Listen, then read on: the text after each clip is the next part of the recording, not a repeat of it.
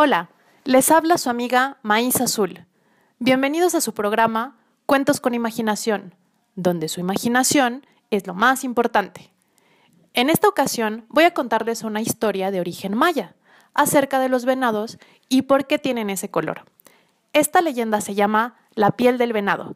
¡Comenzamos!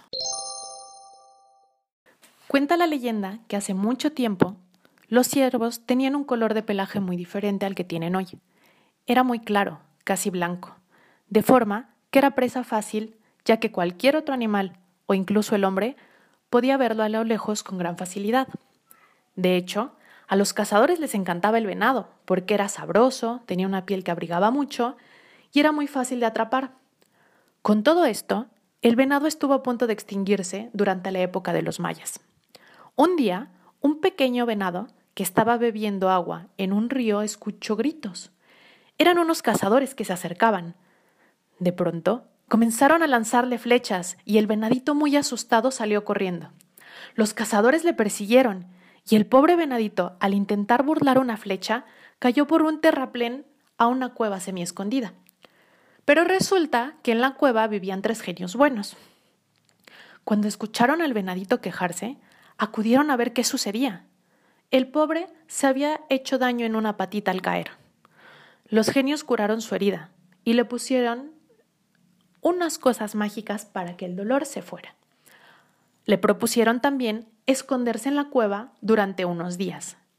El siervo estaba tan agradecido que no paraba de lamer las manos de los genios en señal de cariño, y ellos también comenzaron a encariñarse con él.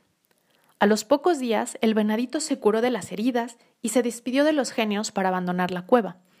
Pero antes de irse, uno de los genios le dijo, Espera, venadito, queremos concederte un don antes de que te vayas. Piensa bien qué te gustaría recibir.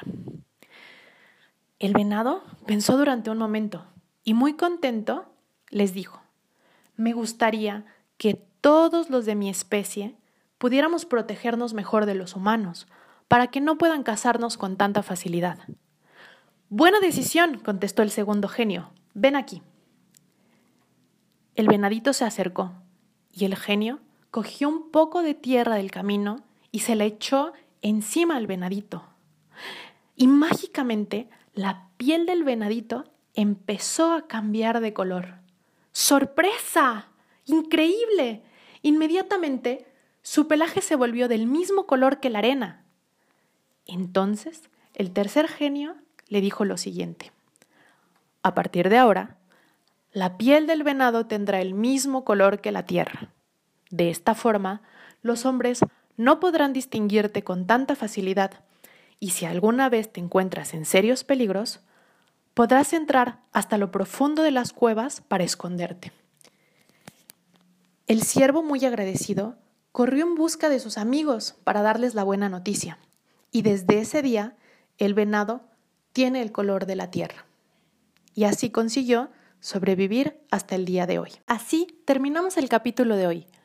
Muchas gracias por escucharme y no se olviden que su imaginación es lo más importante.